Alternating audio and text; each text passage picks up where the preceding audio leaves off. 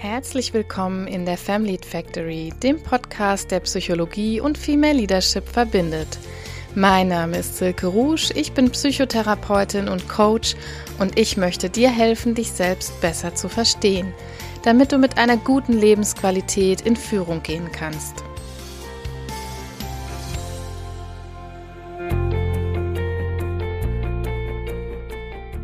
Hallo, ich begrüße dich und euch hier heute in der Family Factory. Schön, dass ihr dabei seid. Ich begrüße euch heute hier aus der Corona-Quarantäne, aus meinem kleinen, feinen häuslichen Krankenlager. Ich bin gerade dabei, meine Covid-Erkrankung auszukurieren und bin hier noch etwas ans Haus gefesselt und habe mich jetzt ein bisschen gepimpt, sodass ihr hoffentlich meine Stimme gut verstehen könnt, auf die ich mich gerade nicht hundertprozentig verlassen kann. Aber ich hoffe sehr, dass für den Zeitraum der Aufnahme das alles stabil bleibt. Und Heute wollen wir hier in der Family Factory mal das Thema Gewohnheiten, das Thema Microhabits angucken. Microhabits, dieser Begriff hat sich in den letzten Jahren ein bisschen mehr durchgesetzt, auch in der Literatur. Deswegen spreche ich immer mal von Habits, mal von Gewohnheiten. Beides meint in dem Fall das Gleiche. Es geht aber um klitzekleine Gewohnheiten, um klitzekleine Routinen, die wir uns angewöhnen möchten, um ja das eine oder andere damit zu erreichen. Wir werden nachher noch ein bisschen näher darauf zu sprechen kommen. Aber vielleicht erstmal, warum sind diese kleinen, diese Mikrogewohnheiten überhaupt so wichtig? Warum werden die von Menschen angestrebt? Zum ersten bringen die natürlich ganz viel Struktur und Kontrolle in unser Leben. Wir bekommen dadurch so den Eindruck, das Leben besser im Griff zu haben. Sie führen uns in kleinen Häppchen zu unseren Zielen hin und die unterstützen uns einfach in einem Verhalten, was sonst für uns oft sehr schwierig auszuführen wäre wenn wir an andere Gewohnheiten denken, wir haben ja ganz viele davon ohnehin schon in unserem Alltag. Zähne putzen, waschen, gewisse Methoden beim Kochen, beim Autofahren. All das sind Gewohnheiten, die wir sowieso in unserem Alltag haben. Studien zufolge sind das circa 50 Prozent unserer täglichen Handlungen, die über solche Gewohnheitsroutinen ablaufen. Also gar nicht mal so wenig. Die machen also circa die Hälfte unserer Verhaltensweisen ohnehin schon aus. Und ja, ohne diese Automatismen müssten wir sehr viel mehr Energie aufwenden für unsere Handlungen, die wir machen. Und die Philosophie jetzt dahinter, wenn wir uns gewisse Gewohnheiten antrainieren oder aber auch schlechte Gewohnheiten abtrainieren wollen, ist, dass wir die Summe des Erfolgs ausnutzen. Also für die einzelne Gewohnheit verbrauchen wir sehr, sehr wenig bis irgendwann gar keine Energie mehr. Und wenn wir dann sehr viele Gewohnheiten aneinander koppeln, aneinander hängen, ich werde dazu nachher noch mehr sagen, dann haben wir in Summe irgendwann ein großes ähm, ja, Zinseszinswachstum, könnte man sagen. Denn wir haben es hier mit exponentiellem Wachstum zu tun. Also wenn wir mal äh, durchrechnen, dass wir uns jeden Tag nur um ein Prozent verändern würden, dann haben wir nach einem Jahr sage und schreibe 37 Prozent Veränderung erreicht. Also knapp 40 Prozent nach einem Jahr, wenn wir tagtäglich nur dieses eine Prozent schaffen, was wirklich erstmal zu vernachlässigen aussieht, was es aber natürlich nicht ist. Warum sage ich das jetzt vielleicht mit dem einen Prozent? Viele von euch kennen vielleicht schon den äh, mittlerweile Bestseller von James Clear, nennt sich hier im Deutschen die 1% Methode. Genau aus diesem Grund spielt auf dieses exponentielle Wachstum der Gewohnheiten an. Und ähm, die heutige Folge lehnt sich ein kleines bisschen an dieses Buch an. Ich habe ja immer so ein paar Bücher im Hintergrund, die ich euch auch gerne mitempfehle zu den einzelnen Podcast-Folgen. Und heute wäre das ganz klar zu empfehlen, das Buch von James Clear. Im Original heißt das Buch Atomic Habits, also das spielt nochmal vom Namen her vielleicht besser auf diese mikrokleinen Gewohnheiten an.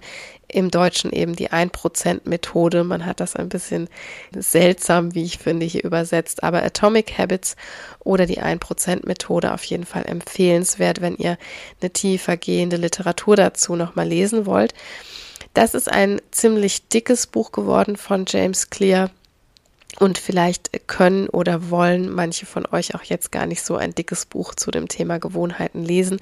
Dann seid ihr hier genau richtig, denn dann findet ihr die ganzen Inhalte heute auch hier nochmal ein bisschen komprimiert. Denn vieles davon ist natürlich angelehnt an die Verhaltenswissenschaften. Es hat viel mit Lerntheorie zu tun und irgendwie auch am Rande mit Verhaltenstherapie zu tun, denn das ist ja das, was ich mit meinen Patientinnen auch jeden Tag tue, im Prinzip neue Verhaltensweisen, Verhaltensveränderungen einzutrainieren und Gewohnheiten gehören einfach dazu. Deshalb möchte ich mir heute mit euch anschauen und für euch anschauen, was denn jetzt gute Schritte auf dem Weg zu erfolgreichen kleinen Microhabits sind und werde euch dazu hoffentlich sehr praxisnahe Tipps und Hacks mitgeben aus den Verhaltenswissenschaften, die gut erprobt sind und zum Teil auch von mir praxiserprobt sind, die euch dann hoffentlich helfen können, wenn ihr selber auf dem Weg seid, entweder schlechte Gewohnheiten euch abzutrainieren oder positive Gewohnheiten zu etablieren.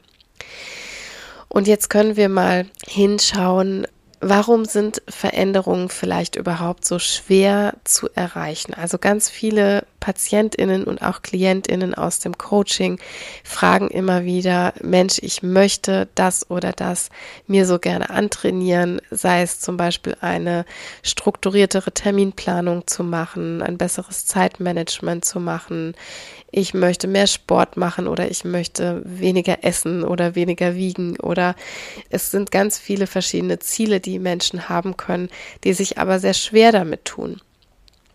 Und ein ganz großer Ausgangspunkt dafür wird ganz schön verbildlicht in einer Metapher. Und zwar stellt euch dafür mal einen Eiswürfel vor in einem Raum. Also dieser Eiswürfel liegt auf einem Tisch und in diesem Raum ist es jetzt vielleicht minus drei Grad kalt. Bei diesen minus drei Grad, da wird sich mit diesem Eiswürfel erstmal nicht viel tun. Der liegt da und es ist eine wunderbare Wohlfühltemperatur für einen Eiswürfel. Jetzt erheben wir die Temperatur mal in ganz kleinen Schritten nach oben und zwar von minus drei auf minus zwei auf minus eins. Da werden wir jetzt bei beiden Schritten noch nicht wirklich eine Veränderung sehen. Und jetzt gehen wir weiter von minus eins auf null Grad und jetzt nochmal ein einziges Grad weiter hoch von 0 auf plus 1 Grad. Und jetzt passiert etwas ganz Wertvolles. Jetzt passiert nämlich sozusagen der Magic Moment für die Veränderungen. Und zwar ist jetzt eine Bedingung geschaffen oder ist jetzt dieser Point erreicht, an dem wirklich die Zeit reif ist sozusagen, an dem die Temperatur erreicht ist, wo mit dem Eiswürfel wirklich etwas passiert. Und Ihr seht, dass diese Veränderungen der Temperatur von minus 3 nach minus 2 zum Beispiel überhaupt nicht anders erscheinen als von 0 nach plus 1. Die Differenz ist die gleiche, aber es ist einfach ein anderer Zeitpunkt, an dem diese Differenz gemacht wird. Und so ist es sinnbildlich auch mit unseren Microhabits. Wir haben irgendwann den richtigen Zeitpunkt erreicht. Und irgendwann ist sozusagen dieser Magic Moment und all die Vorbereitungen, die wir dafür getroffen haben oder all die Momente, die es vorher gab, all die Veränderungen, die es vorher gab, sind keineswegs unwichtig, aber sie sind eine notwendige Voraussetzung dafür, dass diese Veränderung jetzt an diesem Punkt passieren kann. Und Deshalb komme ich auch schon zu meinem ersten Punkt, zu meinem ersten Hack sozusagen, wenn wir neue Gewohnheiten etablieren möchten, dann müssen diese Habits so lange gemacht werden, bis dieses Plateau überwunden ist. Wir haben am Anfang, wie in der Eiswürfelmetapher, ein Plateau, das heißt, es wird über längere Zeit gar nichts passieren. Zumindest wird sichtbar gar nichts passieren. Und wenn wir dann aber dranbleiben und diese Gewohnheiten immer weiter ausführen, dann wird irgendwann dieser Magic Moment erreicht sein, an dem sich wirklich etwas tut. Und dieses Plateau müssen wir erstmal überstehen, sozusagen. Komme ich zu meinem Punkt Nummer zwei, der unmittelbar damit verknüpft ist. Denn viele Menschen, die sich mit der Herausbildung von neuen Gewohnheiten, von Verhaltensänderungen schwer tun, die erwarten implizit, dass es lineare Veränderungen gibt. Wir erwarten im Prinzip zum Beispiel, dass wir einen Monat ins Fitnessstudio gehen oder auch nur eine Woche ins Fitnessstudio gehen und dass sich in linearer Abhängigkeit dazu schon gewisse Sachen verändert haben, beispielsweise das Gewicht oder unsere Muskelmasse. Das wird aber am Anfang realistischerweise nicht so sein, weil Veränderungen so auch hier im Fitnessstudio Beispiel, nicht linear passieren, sondern es ist eine kurvlineare Veränderung, die am Anfang eben dieses besagte Plateau aufweist. Am Anfang stagniert die Kurve scheinbar. Sie stagniert aber nicht wirklich, sondern es tut sich erstmal über eine mehr oder weniger lange Strecke scheinbar nichts, bis die Kurve dann einen langsamen Anstieg zu verzeichnen hat und nachher in dieses exponentielle Wachstum rutschen kann. Also jeder, der sich ein bisschen mit Kurven und Statistiken auskennt, der hat jetzt vielleicht so eine Kurve in so einem Koordinatensystem vor sich und kann verstehen, dass wir erstmal mit dieser Erwartung reingehen sollten, wenn wir Gewohnheiten aufbauen wollen, dass sie eben nicht linear nach oben schießen, gleich von Anfang an, sondern dass wir eine realistische Erwartung aufbauen von dieser kurvlinearen, langsam wachsenden Veränderung. Und damit sind wir sehr viel besser aufgestellt, weil wir am Anfang nicht diese Enttäuschung erleben im wahrsten Wortsinne, das Ende einer Täuschung. Lassen wir uns nicht täuschen, sondern gehen wir mit realistischen Erwartungen rein und alles wird sehr viel einfacher, weil wir am Anfang wissen, in der Plateauzeit der Kurve sozusagen, da müssen wir oder sollten wir vielleicht auch nicht jeden Tag auf die Waage gucken, auf die Muskelmasse oder auf die Fettmasse schauen, sondern erst nach einer Zeit, nachdem wir uns Zeit gegeben haben, in diese neuen Gewohnheiten auch überhaupt richtig reinzukommen. Ja, der dritte Punkt oder der dritte Impuls ist ein ganz wichtiger. Und zwar herrscht in der Bevölkerung immer noch der Irrglaube und zugegeben, das wird auch durch viele, viele mediale Beispiele, auch durch Artikel, durch Bücher und so weiter häufig noch befeuert. Das ist der Irrglaube dessen, dass wir immer glauben, es hängt nur an unseren Zielen. Also Oft bekommt man gesagt, du musst dir nur ein klares und ganz konkretes, ganz smartes Ziel setzen. Ne? Alle, die im Management arbeiten oder die Teamzielvereinbarungen machen, die kennen auch so den Ausdruck der smarten Ziele, also klein und messbar und terminiert und realistisch und so. So sollen die Ziele sein, damit man die erreichen kann. Und es wird suggeriert, wenn du das richtige, wenn du das richtig smarte Ziel dir ausgedacht hast, dann wird das mit der Gewohnheitsfindung, mit der Verhaltensetablierung schon klappen. Und das ist ein Irrglaube deshalb, weil wenn wir uns mal Menschen anschauen oder auch Sportteams zum Beispiel anschauen, die ein Match gewinnen und die ein Match verlieren, dann können wir diesen Irrglauben sehr leicht falsifizieren. Denn beide Teams, sowohl das Gewinner- als auch das Verliererteam, hatten natürlich am Anfang dasselbe Ziel. Ne? Wir wollen dieses Match gewinnen. Das können wir auch auf ganz andere Sachen anwenden, aber hier ist es sehr einfach zu verstehen. Wir wollen dieses Match gewinnen. Beide Mannschaften gehen mit dem festen Ziel in dieses Match rein. Und eine Mannschaft gewinnt, eine verliert, aber das liegt nicht daran, dass die, die gewonnen haben, ein ganz anderes Ziel hatten oder ein klareres Ziel hatten. Beide hatten dasselbe Ziel aber man muss das System verbessern. Man muss nicht das Ziel verbessern, sondern man muss das System, also man muss die Abläufe verbessern. Diese Teams unterscheiden sich nicht durch das Ziel, sondern sie unterscheiden sich dadurch, welche Abläufe sie zur Zielerreichung gewählt haben. Also sprich, sie haben unterschiedlich an den Systemen, an dem Wie gearbeitet, wie sie zum Ziel kommen möchten. Das ist ein ganz wichtiger Punkt und eine ganz wichtige Voraussetzung, dass wir uns nicht so sehr darauf fixieren, immer und immer und immer dieselben Ziele umzuformulieren, bis wir hoffentlich da eine ganz konkrete Zielformulierung stehen haben, sondern dass wir uns mehr auf den Ablauf, auf das System fokussieren. Wie möchten wir dahin kommen? Diese Fixierung auf Ziele, die hat noch so ein paar andere Nachteile. Ne? Also ein ganz großer Nachteil ist, dass wir, wenn wir sehr auf das Ziel fixiert sind, zum Beispiel, ich möchte fünf Kilo abnehmen oder ich möchte 70 Kilo wiegen oder sowas, wenn wir das machen, dann hören wir exakt dann mit der Verhaltensänderung auf, wenn wir das erreicht haben. Und danach können wir uns allenfalls wieder auf neue Ziele fixieren. Aber diese Gewohnheitsbildung, die zielt ja eigentlich auf was ganz anderes ab, nämlich nicht, dass wir sehr kurzfristig auf ein neues Ziel uns einstellen und unser Verhalten dafür umstellen, bis das Ziel erreicht ist, sondern wir möchten ja Gewohnheiten ausbilden, die möglichst nachhaltig sind.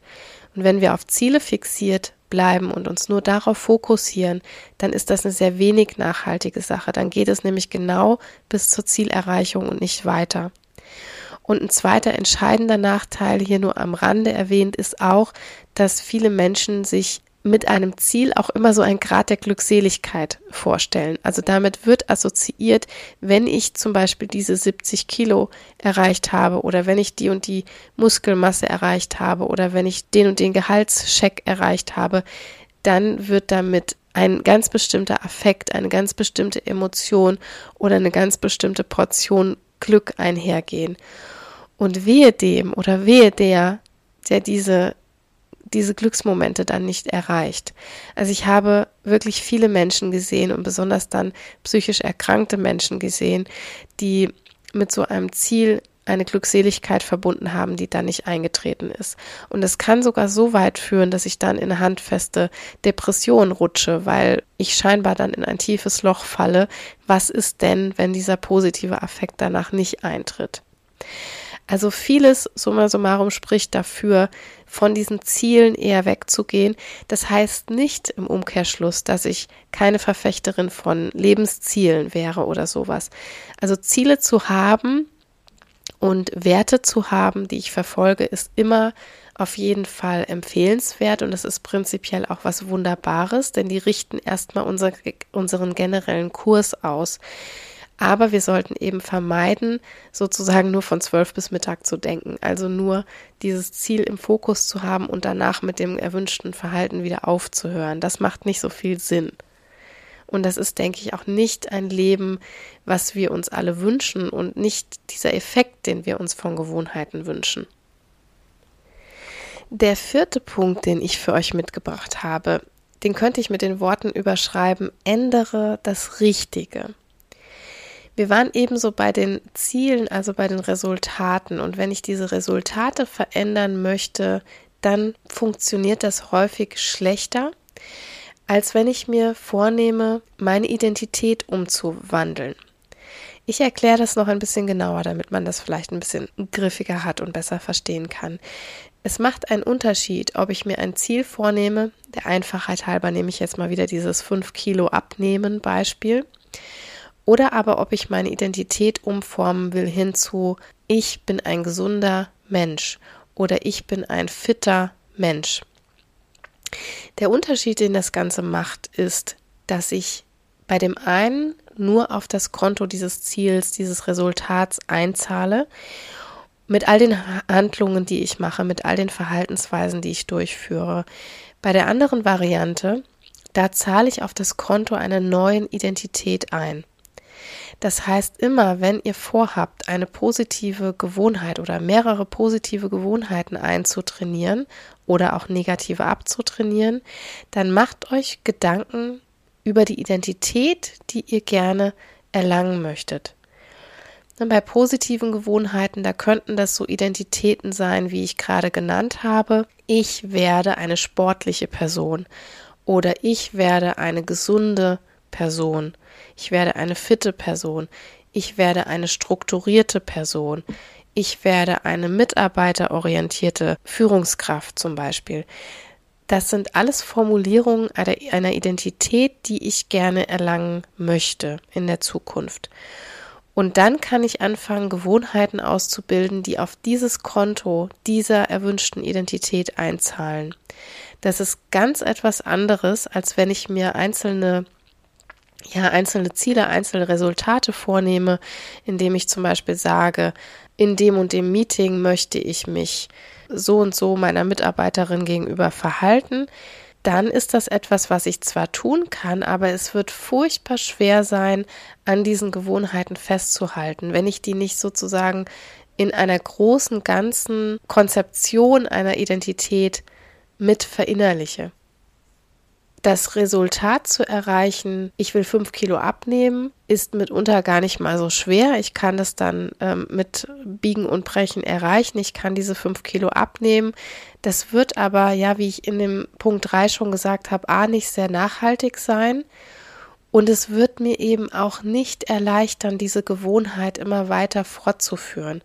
Wenn ich eine Gewohnheit etablieren möchte, die immer weitergeht sozusagen, die sich irgendwann automatisiert oder eine schlechte Gewohnheit loswerden möchte, die dann auch wirklich dauerhaft wegbleibt, dann werde ich das auf Dauer nur erreichen, werde ich das nachhaltig nur erreichen, wenn ich eine Identität ausforme, die zu diesen Verhaltensweisen passt. Also Gewohnheiten prägen unsere Identität und umgekehrt, auch unsere Identität prägt unsere Gewohnheiten. Also ich gebe dafür vielleicht noch mal ein Beispiel. Es macht einen Unterschied, ob ich eine Zigarette angeboten bekomme und sage dann, nein, danke, ich rauche nicht. Oder ob ich eine Zigarette ablehne und sage, nein, sorry, ich bin nicht Raucherin. Ne? Vielleicht erkennen einige schon den Unterschied. Also es macht immer einen Unterschied, ob ich etwas in meine Identität integriere und auch Sprache hat da einen ganz großen Anteil dran. Ob ich eben sage, ich bin nicht Raucherin oder ich rauche heute Abend nicht, das macht auch in der Sprache schon einen riesengroßen Unterschied, aber im Verhalten erst recht. Das Phänomen haben wir übrigens auch in ganz anderen Bereichen. Wenn ihr mal darauf achtet, wie manche Leute sich beschreiben, dann ähm, bei Krankheiten merke ich das immer ganz schön, bei PatientInnen auch, wenn sie kommen und in einer Anamnese mir verschiedene Dinge beschreiben und dann gibt es maßgebliche Unterschiede. Und ich höre da sehr genau hin, natürlich als äh, Therapeutin auch, ob die zum Beispiel beschreiben, ich leide unter COPD oder ob die sagen, ich habe COPD oder ob die sagen, ich bin eine COPD-Patientin. Ja, das gibt sprachlich Auskunft über ganz, ganz andere Inhalte. Im ersten Beispiel, ich leide unter COPD, heißt das so etwas wie, ich bin darunter wirklich gebeutelt. Ja, das ist etwas, was mich jeden Tag beeinträchtigt. Ich habe COPD, das drückt einfach aus, so man hat es, man nimmt es mit sozusagen, man nimmt es jeden Tag einfach so mit. Und ich bin eine COPD-Patientin, da ist das Ganze sehr in Fleisch und Blut, sehr in die Identität übergegangen. Jemand hat die Identität einer Patientin. Mit einem Teil meines Selbst bin ich eine Patientin einer bestimmten Erkrankung in dem Fall, aber ähm, das macht sehr viel aus, sowohl sprachlich als auch inhaltlich, als auch vom Selbsterleben der Person. Und das, also zurück zu unseren Gewohnheiten, können wir eben auch nutzen, indem wir uns immer wieder überlegen, bevor wir eine Gewohnheit etablieren wollen, zum Beispiel, welche Identität soll hier ausgeformt werden? Wie möchte ich mich beschreiben und wie möchte ich vielleicht in zehn Jahren, einfach mal hypothetisch gesprochen, über mich sprechen? Welche Identität habe ich bis dahin etabliert? Und dann haben wir sozusagen eine Vision unserer Identität und können bei jeder dieser Gewohnheiten auf dieses Konto einzahlen und jede dieser Gewohnheiten wird sich dann gut anfühlen, wenn die in Richtung dieser stimmigen Identität läuft. Der nächste Punkt, den würde ich so umschreiben mit den Worten mach's konkret. Wenn ich Gewohnheiten ein- oder abtrainieren möchte, dann sollte ich mir ganz klar und konkret machen, wann tue ich was und wo. Also es tut dem Gehirn ganz gut, wenn Gewohnheiten immer mit gewissen Kontexten assoziiert sind. Das heißt, wann und wo möchte ich was genau machen. Das kann so etwas sein wie morgens nach dem Aufstehen um 6.45 Uhr möchte ich in meinem Schlafzimmer immer fünf Minuten meditieren. Oder nach dem Zähneputzen um 7.30 Uhr möchte ich unten an meinem Esstisch drei Minuten Tagebuch schreiben. Oder jeden Morgen, nachdem ich ins Büro komme um 7 Uhr, möchte ich für 10 Minuten meinen Outlook-Kalender sortieren. Das bedeutet genau dieses, was tue ich wann und wo. Und wenn wir das schaffen, für unsere Gewohnheiten, die wir uns an oder abtrainieren möchten, zu formulieren, möglichst konkret ort- und zeitbezogen, dann wird es uns immer leichter fallen, diese Gewohnheiten tatsächlich auch durchzuführen. Denn je schwammiger das Ganze wird, desto leichter kommen wir sozusagen, können wir selber uns durch die Finger gleiten und werden uns daran vorbeiwinden wie ein Aal, wenn wir uns manchmal in Zuständen befinden, wo wir gar keine Lust dazu haben. Also häufig ist es eben so, dass dir nicht die Motivation fehlt, solche Gewohnheiten auszuführen, sondern dir fehlt es an Klarheit. Deshalb diese neue Gewohnheit sollte immer mit Zeit und Ort verknüpft werden. Das vielleicht so als ganz kurzen Hack. Wer mag, der kann so in meinem nächsten Punkt diese Gewohnheiten auch gerne verkoppeln. Es wird dann oft meiner Erfahrung nach noch einfacher, denn wenn du neue Gewohnheiten, die du erst noch etablieren möchtest, an alte Gewohnheiten, die du ohnehin schon hast, koppelst, dann kann das eine das andere relativ natürlich nach sich ziehen. Mm, ein Beispiel ist, so etwas, was du ohnehin schon machst, ist vielleicht den Wecker ausdrücken, dir dann deine Pantoffeln anziehen, ins Bad zu gehen und die Zähne zu putzen.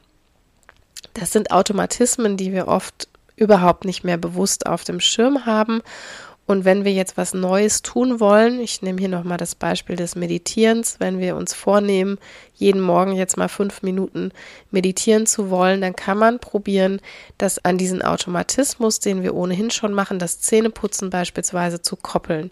Also jeden Morgen, nachdem ich die Zähne geputzt habe, gehe ich in mein Schlafzimmer und meditiere für fünf Minuten. Da habe ich wieder die konkrete Angabe drin und es wird sehr einfach, weil die Gewohnheit, die ich ohnehin schon mache, zum Auslösereiz wird für die neue Gewohnheit, die ich erst noch etablieren möchte. Und dann wird es einfacher. Was ähnliches könnte auch sein, wenn ich von der Arbeit komme und mir dann meine Jogging-Sachen anziehe, die ich vielleicht jeden Tag ohnehin schon anziehe.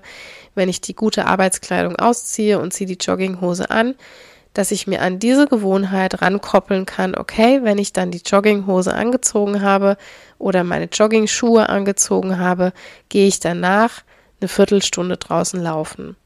Ist erfahrungsgemäß einfacher, weil ein Teil des Automatismus schon besteht und dann eine Sache sehr leicht nach sich ziehen kann, für die ich sonst vielleicht ja noch irgendwelche Irrwege hätte eingehen müssen. Mein nächster Impuls. Gestalte deine Umgebung, die die Habits wahrscheinlicher oder unwahrscheinlicher machen. Das heißt, du solltest dir deine Umgebung immer so gestalten, dass es sehr leicht wird, deine erwünschte Gewohnheit auszuführen oder eben sehr leicht wird, die unerwünschte Gewohnheit abzuschaffen. Das kann durch vielfältige Manipulationen deiner Umwelt, würde ich es mal nennen, so passieren. Also ein Beispiel, wenn ich abends nicht mehr bis in die Puppen Computer spielen möchte, dann könnte ich mir eine Zeitschaltuhr an meinen WLAN-Router dranhängen und könnte um 22 Uhr das WLAN zum Beispiel abschalten lassen. Was das nach sich zieht, ist, dass es sehr umständlich wäre, danach noch ans WLAN zu kommen und dieses äh, Computerspielen, was ich vielleicht als schlechte Gewohnheit abschaffen möchte, noch weiterzumachen. Das heißt, es wird einfacher sein, die schlechte Gewohnheit sein zu lassen, als sie weiterzumachen. Mit einer guten Gewohnheit kann ich das natürlich genauso machen. Ich gestalte mir meine Umgebung dann so, dass sie wahrscheinlicher wird.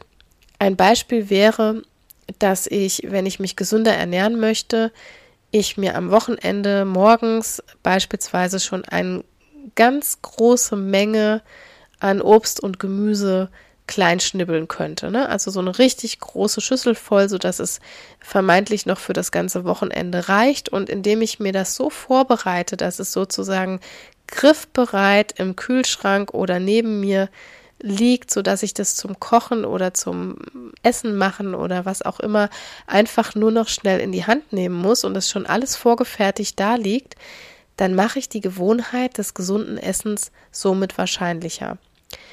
Auch hier ist es immer so zu arrangieren, möglichst so zu arrangieren, dass das Seinlassen der guten Gewohnheit umständlicher ist, als die gute Gewohnheit auszuführen oder dass eben das Durchführen der schlechten Gewohnheit mehr Energie erfordert, als sie einfach sein zu lassen. Das ist so ein bisschen der Königsweg, aber ich kann immer überlegen, was kann ich in meiner unmittelbaren Umwelt, in meiner Umgebung, zu Hause, im Büro so arrangieren, dass es möglichst einfach wird. Ich habe das beispielsweise mal so gemacht, ich hatte die dumme Angewohnheit, etwas viel Coke Zero zu trinken, also wirklich ähm, unvernünftig viel und wollte diese schlechte Gewohnheit unbedingt loswerden. Und was ich irgendwann gemacht habe, war tatsächlich mir erstens gar keine mehr einzukaufen, aber dann auf jeden Fall überall in meiner unmittelbaren Umgebung, auf jedem Tisch, auf jedem Nachttisch und auf meinem Schreibtisch im Büro und so weiter überall Wasserflaschen zu positionieren, sodass die unmittelbar für mich greifbar waren. Da stand immer ein Glas und eine Wasserflasche. Das ist auch heute noch so. Und das hat mich zu der guten Gewohnheit gebracht, mir immer, wo ich gehe und stehe, ein Glas Wasser einzuschütten. Erstens mal viel, viel mehr zu trinken, als ich das normalerweise getan habe, aber auch eben das Richtige zu trinken, diese schlechte Gewohnheit, der Cola Zero dann sein zu lassen. Das kann so ein kleines Beispiel nochmal dafür sein, aber da kannst du überlegen, was es in deiner Umgebung so alles gibt, wo du dir einen Gefallen tun kannst und wie du es arrangieren kannst, dass gute Gewohnheiten hier häufiger werden. Als neuntes und vorletztes müssen Gewohnheiten immer attraktiv gestaltet sein. Das ist eigentlich so ein ganz altes verhaltenstherapeutisches Konzept. Ne, wann sind Gewohnheiten attraktiv? Wenn wir dadurch natürlich eine Belohnung erwarten. Ein Belohnungsanreiz haben Sie unmittelbar immer dann, da gehen wir nochmal zurück auf unseren anderen Punkt, wenn ich diese Verhaltensweise mit meiner Identität, mit meiner gewünschten Identität verknüpfen kann. Also sprich, wenn ich diese Gewohnheit ausführe und komme damit dieser gewünschten Identität näher, dann habe ich immer automatischen Belohnungsreiz da drin. Bei mir zum Beispiel ist es mir schon in Fleisch und Blut übergegangen, dass ich mit meinem Hund so circa sechs, sieben Kilometer am Tag rausgehe in die Natur. Und mittlerweile ist es schon so, wenn ich meine Laufschuhe anziehe, dann tun die Botenstoffe im Gehirn, die für Belohnung zuständig sind, sozusagen in vorauseilendem Gehorsam ihren Dienst und sprühen schon so ein bisschen vorweg. Und ich kann schon so ein bisschen fühlen, wie ich mich danach fühlen werde, wenn ich in der Natur gewesen bin. Das heißt, dieses ich möchte eine gesunde Person sein oder ich möchte etwas für meine mentale und physische Gesundheit tun, was sehr stark in meiner Identität verankert ist. Wenn ich Verhaltensweisen ausführe, die darauf einzahlen, dann haben diese Botenstoffe im Gehirn unmittelbar die Chance schon zu feuern, sozusagen. Daran merkt man auch wieder ganz gut, wenn Personen Dinge zu etablieren versuchen, die überhaupt nichts mit ihrer Identität zu tun haben. Also ihr solltet euch immer deshalb auch überlegen, bin ich da wirklich ehrlich zu mir selbst? Ne? Möchte ich eine gesündere Person sein beispielsweise oder möchte ich einfach nur so und so viel Kilo abnehmen? Oder möchte ich mit der Verhaltensweise meinen Mitarbeitenden gegenüber einfach nur bei irgendjemandem an Ansehen gewinnen? Oder möchte ich wirklich, dass das meine neue Identität wird, dass ich eine solche oder solche Chefin bin?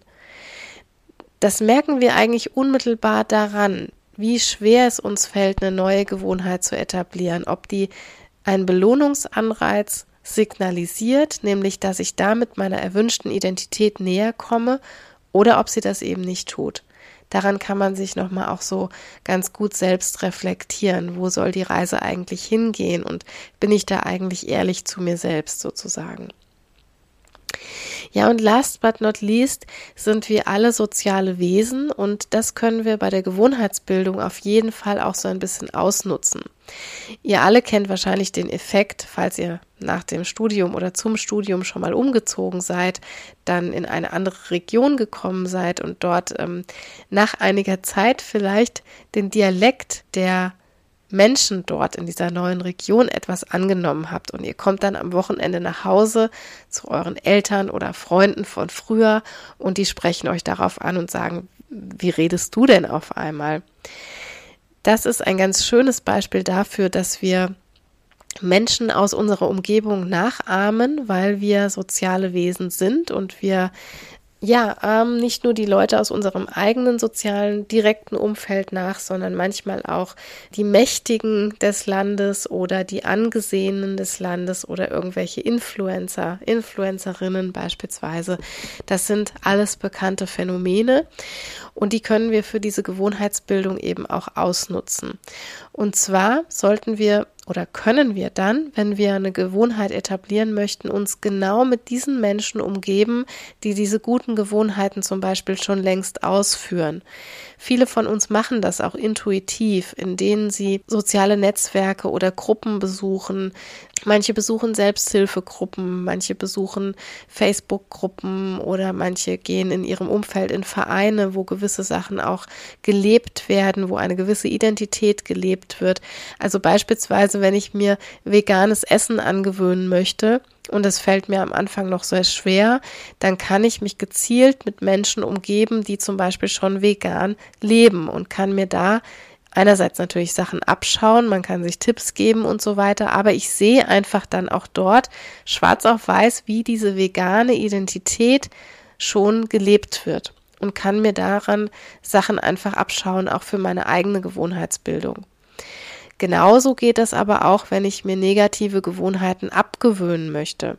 Ich gehe hier in das Beispiel der Sucht rein. Also wenn ich Patientinnen habe, die suchtkrank sind und wenn die sich dann ihre Sucht abtrainieren möchten, sich äh, heilen und kurieren möchten, dann ist das allererste, worüber man spricht, Suche zu Hause nicht mehr die Kontexte auf, in denen du mit anderen Menschen deines sozialen Umfeldes gemeinsam konsumiert hast. Das ist das, was wir Stimuluskontrolle nennen in der, in der Lerntheorie und Verhaltenstherapie. Das ist ein ganz wichtiger Punkt. Also wenn ich Gewohnheiten bilden oder abschaffen möchte, dann sollte ich immer auf die sozialen Kontexte achten und die kann ich ausnutzen, sowohl in die eine als auch in die andere Richtung. Ja, jetzt hoffe ich erstmal, dass euch das in diesen paar Punkten zur Etablierung guter Gewohnheiten in eurem Alltag etwas gebracht hat. Aber jetzt kommen wir ganz zum Schluss nochmal zu einem Thema, was sozusagen dann der härteste Knochen in der Gewohnheitsbildung ist, nämlich diese Gewohnheiten zu halten. Ich habe ja eben in dem Punkt Ziele versus Systeme schon mal gesagt, was es für einen Vorteil hat, wenn ich mich auf die Abläufe, auf die Identitätsbildung fokussiere, anstatt nur auf die einzelnen Ziele und Resultate. Und deswegen ist das schon mal mit einer der größten Hacks, glaube ich, um dran zu bleiben und um langfristig das Ganze erfolgreich zu machen, sich immer wieder zu fragen, zahlt das auf dieses Identitätskonto ein? Also ist das mit meiner neuen erwünschten Identität verknüpft, ja oder nein? Ein ganz guter, hilfreicher Punkt kann sein, wenn ich Gewohnheiten halten möchte, dass ich eine Art Tracking mache. Also wenn ich eine Gewohnheit neu herausgebildet habe und die dann so ein bisschen überwache für mich selbst. Also wir können da eine Selbstverbindlichkeit reinschaffen. Das kann per Strichliste passieren. Das können Smileys sein, die ich in einen Kalender eintrage, immer dann, wenn ich die Gewohnheit ausgeführt habe. Das kann eine App sein. Das kann die Handy-Notizfunktion sein. Ein Kalender, also wie ihr das mögt und was ihr auch für ein Typ seid, ob digital oder eher Paper Pencil. Wichtig ist hier, dass ihr euch selber nicht betrügt, sondern dass ihr das wirklich ehrlich macht und auf welche Art und Weise auch immer euch das motivieren kann, da könnt ihr auch so ein bisschen selber rumtüfteln, aber so ein Gewohnheitstracking zu machen und immer ein bisschen im Auge zu behalten, ob man sich da selber noch die Wahrheit sagt oder nicht, das ist für die meisten Menschen dann ganz gut auf dem Weg zur Herausbildung von neuen Gewohnheiten dann würde ich auch immer sagen, es ist immer besser, lieber diese neue Gewohnheit einmal etwas lustlos auszuführen, als einmal gar nicht.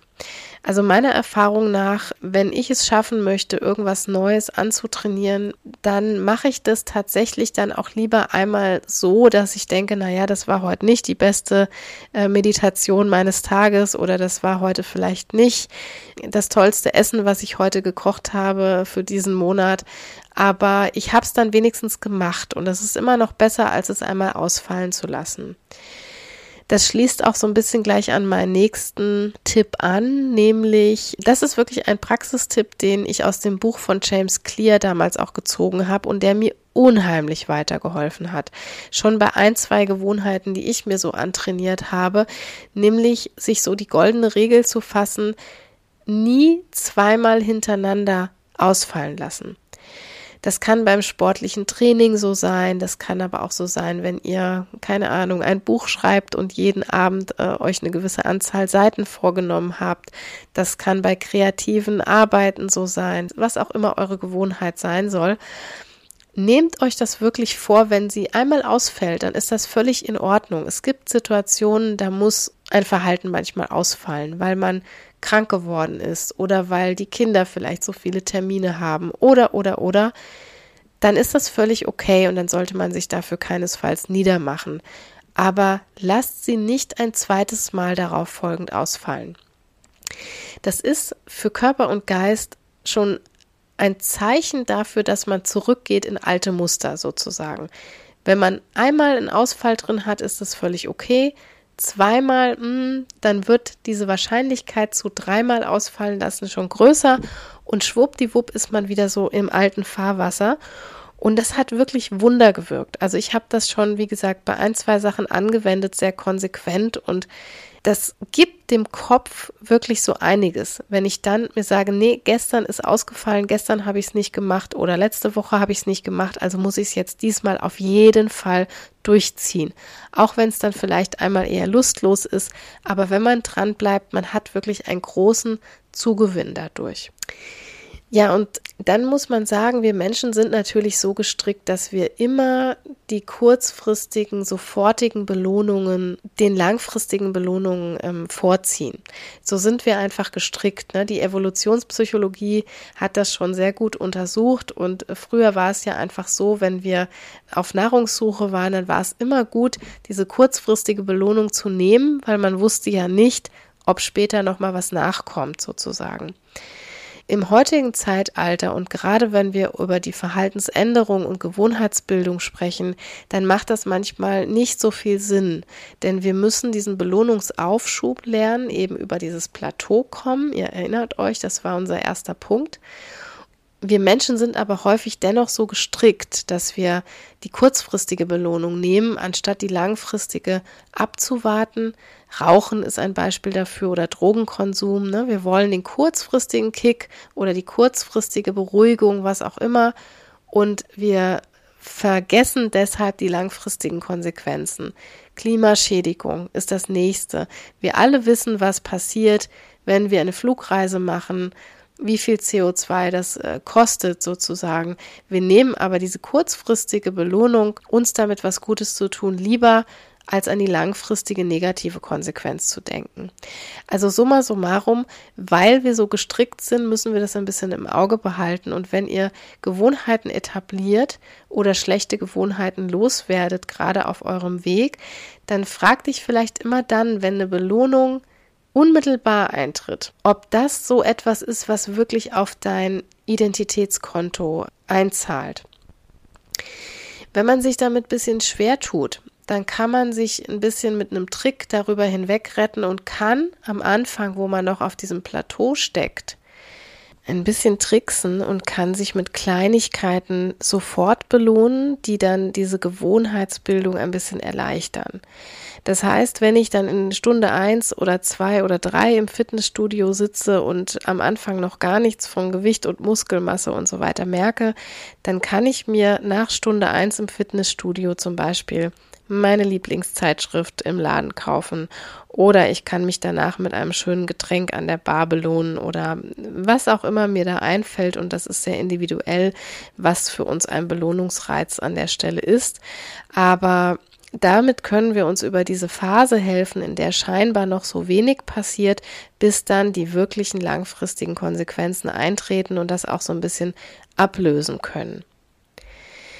Ja, und last but not least, orientiert euch nicht nur an dem, was man messen kann. Das ist noch ein Herzenstipp, den ich zum Schluss hier allen mitgeben möchte, wenn es um Gewohnheitsbildung geht dann zählt nicht immer, welches Gewicht da auf der Waage steht beispielsweise. Oder es zählt nicht immer, welche Summe ich am Monatsende vielleicht mit irgendwelchen Prämien verdient habe oder wie viele To-Dos meine To-Do-Liste am Schluss hat. Was auch immer jetzt meine Gewohnheit sein soll, die ihr euch da selber jetzt vielleicht für euch im Kopf habt. Die Sache ist die, dass wenn man das, was man neuerdings tut, ist, was auch immer, dass man das genießt und dann ist es eigentlich immer automatisch in die richtige Richtung und zahlt auf dieses sogenannte Identitätskonto ein. Wenn ich eine gesündere Person werden möchte, dann ist jede sportliche Aktivität, dann ist jedes gesunde Gericht, was ich koche, oder jeder gesunde Snack, den ich zu mir nehme, jeder Softdrink, den ich weglasse, dann ist all das auf jeden Fall eine Gewohnheit oder eine abgelegte Gewohnheit, die absolut schützenswert ist und die ich feiern sollte. Und dann macht es am Schluss gar nicht so groß den Unterschied, ob da jetzt wirklich äh, ein halbes oder ein oder zwei Kilo am Ende der Woche von der Waage verschwunden sind oder ob da Muskelmasse dazugekommen ist oder ob da sich mein Cardio-Training verbessert hat. Es kommt dann wirklich erstmal darauf an, in die richtige Richtung zu gehen. Also was dieses Identitätskonto meint, ist ja immer auch ein bisschen, wie sich meine Werte verändern oder wie ich meine Werte priorisiere. Ja, ein Beispiel der Mitarbeiterorientierung. Ich habe gesagt, ein Beispiel könnte sein, dass ich mich hinentwickeln möchte zu einer Chefin, die sehr mitarbeiterorientiert ist. Und wenn das meine neue Identität sein soll oder wenn das mein Wert sein soll, zu dem ich mich jetzt hin entwickle und den ich mehr priorisiere, dann ist jede Handlung, die mit dem Boot in diese Richtung rudert, sozusagen, wenn das mein neuer Leuchtturm ist, dann ist jede dieser Handlungen absolut richtig und wichtig. Und dann sollte ich mich nicht nur auf das fokussieren, was am Schluss gemessen werden kann, ob das Reaktionen anderer Menschen sind, ob das eine Maßzahl auf der Waage ist oder ob das irgendein verdienter Bonus am Schluss ist oder was auch immer. Ja, meine Lieben, ich bin jetzt meine Tipps und Hacks zur Gewohnheitsbildung aus verhaltenstherapeutischer Sicht losgeworden. Ich hoffe sehr, dass euch das ein bisschen abholen konnte, vielleicht an den Punkten, an denen ihr gerade steht, ob ihr negative Gewohnheiten abbauen wollt oder positive aufbauen. Das ist schlichtweg auch ganz egal. Es sind ein paar Dinge, die man leicht auch für sich einfach mal so ausprobieren kann. Und gerne könnt ihr mir auch über die Netzwerke und über die bekannten Kanäle mal ein paar Comments da lassen, wie es euch ergangen ist. Vielleicht auch, was ihr gerade probiert einzutrainieren oder euch abzutrainieren. Es würde mich sehr, sehr interessieren, wirklich hier auch mal in die Community reinzuhören. Lasst mir doch gerne mal ein paar Nachrichten da. Ihr könnt das bei LinkedIn oder Instagram tun oder auch gerne über meine Homepage. Dann schickt ihr mir einfach eine E-Mail und dann ähm, ja, trete ich gerne auch mit euch in den Rückkontakt. Im Übrigen könnt ihr das natürlich auch wie immer gerne tun, wenn ihr Themenwünsche, Fragen oder Feedback hier zur Folge habt oder zum Podcast habt. Ich freue mich natürlich sehr, wenn euch meine Arbeit gefällt, dass ihr diesen Podcast nehmt und ihn raus in eure Communities streut. Ich habe ein paar liebe Menschen in der letzten Zeit schon gesehen, die das auch bei Instagram getan haben und haben das gepostet, dass sie von der einen oder anderen Folge sehr profitiert haben.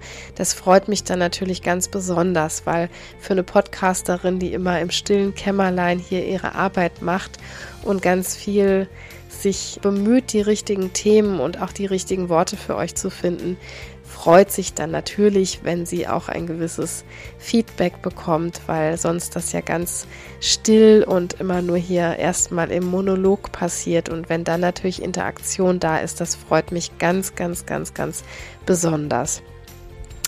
Über meine Arbeit könnt ihr auch auf meiner Homepage was erfahren, über Coachings und Workshops, die ich gebe zum Thema Female Leadership, Karriereentwicklung, Persönlichkeitsentwicklung. Dürft ihr euch auch gerne informieren oder mir eine Nachricht schicken. Das geht über www.femlead-factory.com. Und ich freue mich sehr, wenn ihr nächste Woche wieder dabei seid. Am kommenden Montag gibt es die neue Folge. Aber abonniert doch am besten gleich den Podcast, denn dann verpasst ihr keine Folge mehr und bekommt automatisch das Neueste auf euer Smartphone oder Tablet oder eure Smartwatch, wo auch immer ihr hört. Ich freue mich auf euch und hoffe, nächste Woche wieder aus der Quarantäne frei zu sein und überhaupt symptomfrei zu sein. Macht's gut, bis dann, tschüss.